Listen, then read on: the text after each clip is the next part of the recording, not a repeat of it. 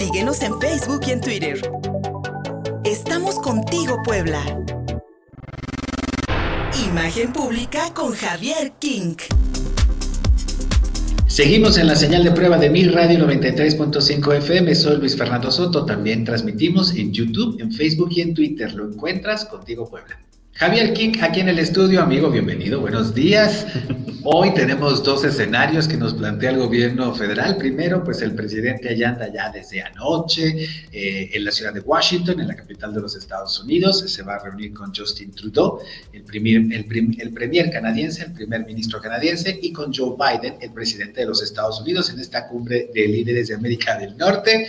Y ayer o bueno, en estos días, Ana García Vilchis, la responsable de quienes quieren las mentiras y de desenmascarar a la prensa mexicana, pues defendió este ejercicio, mi querido amigo, antes de que, de que nuestro presidente pues volara hacia los Estados Unidos.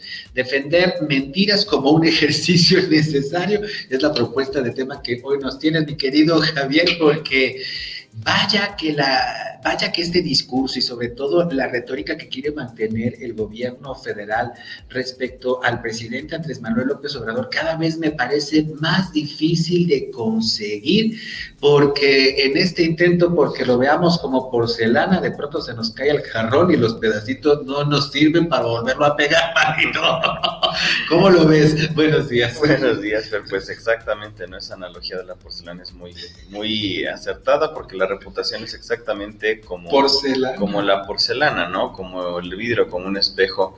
Puedes juntar todos los pedazos y pegarlos, pero nunca será el mismo. Exactamente. Y este, bueno, aunado a estas dos partes, ¿no? Por un lado, el presidente que va llegando, bueno, anoche llegó ya a Washington para esta reunión con los líderes de América del Norte, que pues recordamos que no ha sido tan exitoso eh, nuestras reuniones con el presidente Peña Nieto, donde se hicieron muchísimos memes y se prestó mucho en el trato tan raro, ¿no? Incómodo, más que, eh, que, sí, que tuvo eh, él con, con Justin Trudeau y con eh, Obama. Con Barack Obama. Que donde se, saludaron, pero no se saludaron. Y que, no, recuerdo muy, muy bien una foto de que, de, que salió Peña Nieto a correr con Justin Trudeau ahí por las bellas ah, calles de Ottawa, por las bellas calles de Ottawa, y, y, y, Justin Trudeau, pues con toda aquella, con, con, con, con todo aquel garbo de atleta, y nuestro querido presidente Peña cansadísimo, claro. como dicen los deportistas.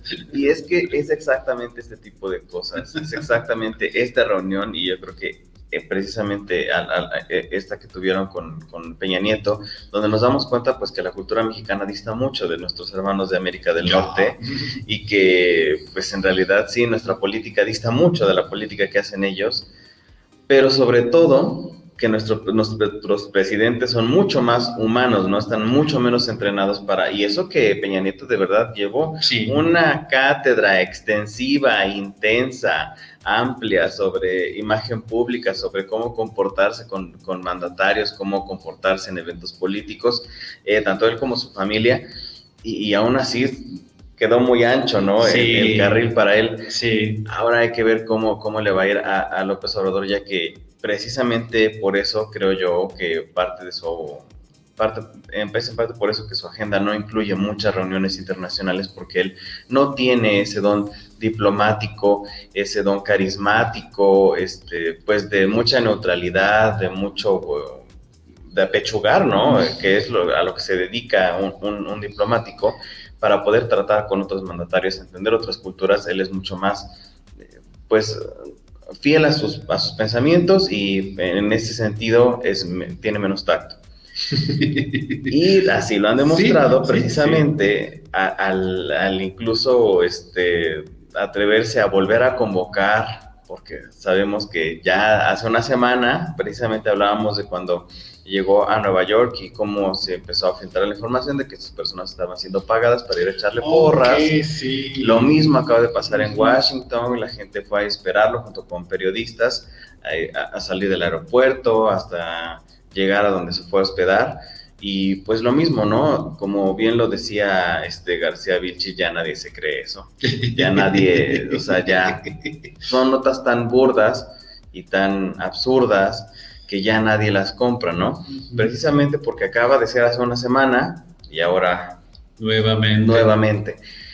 Lo que sí me parece es que es un ejercicio interesante el hecho de ver a nuestro presidente en, un lugar fuera de su estanque, ¿no? Porque nos da mucho margen para darnos cuenta de cómo nosotros mismos estamos ya en este mismo remolino de, de, psicosis política, de psicosis de imagen pública, donde ya no sabemos qué opinar, qué no opinar, a quién creerle y a quién, a quién sí. Y, y sobre todo de en algún punto caer en esa misma polarización que se sigue haciendo de conservadores y de liberales que no han tenido eh, todavía el descaro de llamarse liberales porque saben precisamente que no son liberales, ¿no? son, los, son la oposición es conservadora y ellos son conservadores light. oh, bueno, eso lo discutimos después. Yo, yo, tengo mis dudas, creo que son más ultras los que están ahorita en el gobierno que los que criticaban, pero bueno, total.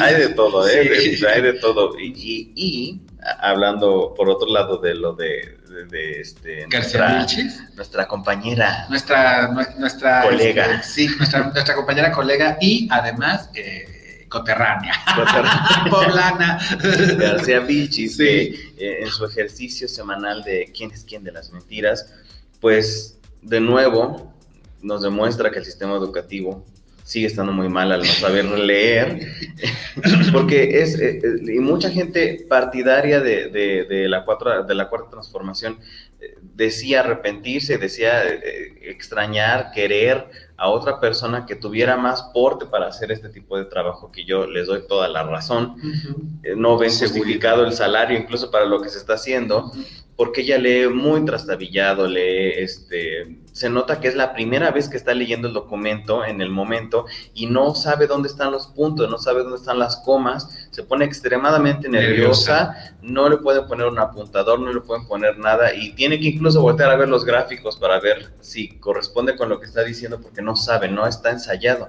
Cosa que, que incluso partidarios de la cuarta transformación dicen, ¿cómo es posible que es una vez a la semana este evento donde, donde hace su, su quién es quién ¿Sí? y no puede ensayarlo?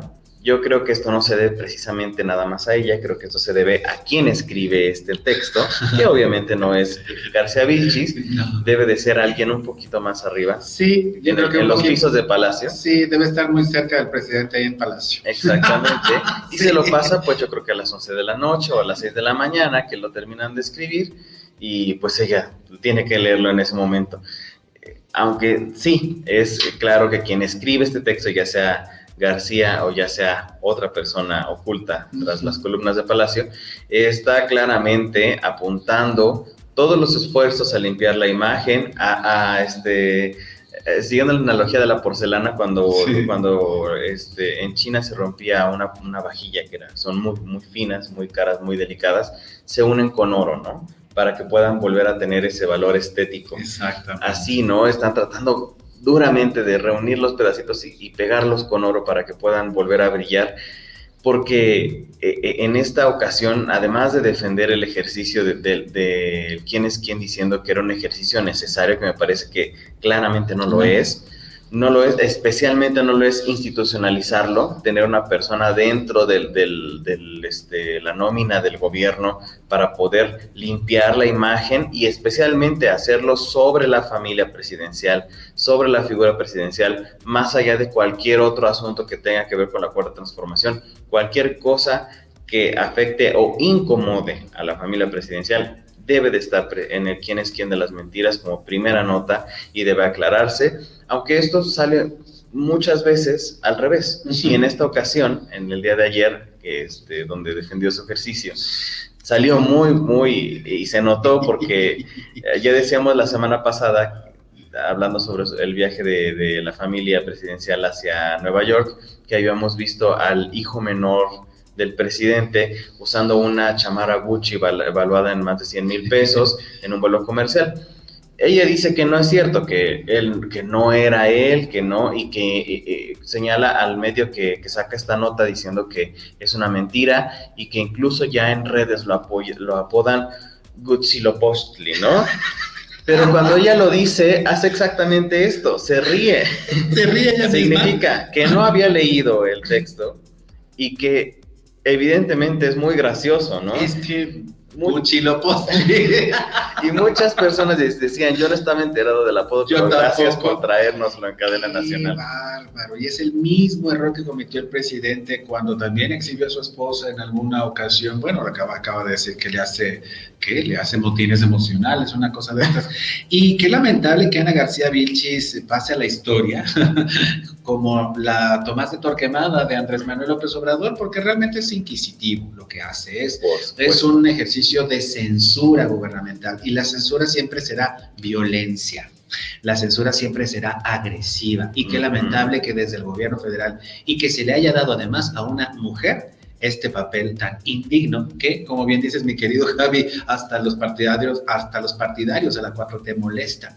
Pero para, para, para finalizar, yo creo que diste en el clavo, porque García Vilchis, como, gran, como buena parte de el, ah, de el gabinete de Andrés Manuel López Obrador, ese que hace todo lo que él le dice, es gente que no está preparada, es gente que no está entrenada. Es por eso que nuestro presidente va de una inconsistencia a otra, va de una contradicción a otra, va de, una, de un dato impreciso hasta una mentira, porque lamentablemente eh, eh, esto es, eh, eh, ta- tal parece que es una presidencia silvestre, ¿sabes? Este, ah, no sé, ah, algo así como, como, como muy como muy salido apenas del cascarón, ¿no? muy inmadura. Y, y eso lamentablemente, mi querido Javier, pues también está golpeando, eso también incide en las políticas públicas y por, lo, por, por, por supuesto que incide en, en, en, el nivel de vida de los mexicanos. Hay estudios que dicen que esta distribución que han hecho del presupuesto ha generado carencias tras carencias durante estos casi cuatro años de gobiernos. No están preparados, Javi. Exactamente, ¿no? La, una de las más o la principal cualidad para formar parte de este gabinete es ser leal, leal. y ser este, obediente, que, no que es lo más importante. Pero por supuesto que este ejercicio de, de quién es quién es, es inquisitivo, pero sobre todo está muy, muy viciado hacia lo que se quiere defender, ¿no? No se defiende el proyecto de nación, no. se defiende la reputación del presidente y su familia, que me parece que es algo deplorable además. Por ahí también circulaba que el día de ayer que estaba ella defendiendo su ejercicio tenía puesto un collar de Tiffany, evaluado en 24 mil pesos, y que decían que pues el sueldo rinde muy bien, pero que además eh, debe ser un collar del bienestar, ¿no? Porque porque pues con una beca. la, la austeridad republicana ahorró sus becas manito, ahorró sus becas ahorró las becas de jóvenes construyendo el futuro para poder comprarlo. Ahí está ahí está eh, otra inconsistencia una vez más. Mira ahí está la boda, la boda de Santiago Nieto. Sí que cada quien es libre de gastar sus ¿Sí? millones como quiera. El punto es no caer en contradicciones de lo que nosotros vamos precisamente a pregonar la, la republicana usando joyas de, de, más de uno, dos o tres salarios de una persona promedio en México. O sea, es algo inconsistente, es algo contradictorio e es incluso nos recuerda a esta frase ficticia, pero muy cierta hoy de, María Antonieta, pues que coman pastel. Ulala, mon, mon ami. Mi querido Javier King, muchísimas gracias. ¿Dónde te encontramos, amigo? Pueden encontrar en Facebook y en Twitter como arroba Javier King. Muchísimas gracias. Vamos a seguimos en la, en la señal de prueba de Mi Radio 93.5 FM. Somos uno en YouTube, en Facebook, en Twitter. Estamos transmitiendo en, en vivo. Lo encuentras contigo, Puebla. Regresamos. Envíanos un WhatsApp al 22 13 60 14 18. Estamos contigo, Puebla.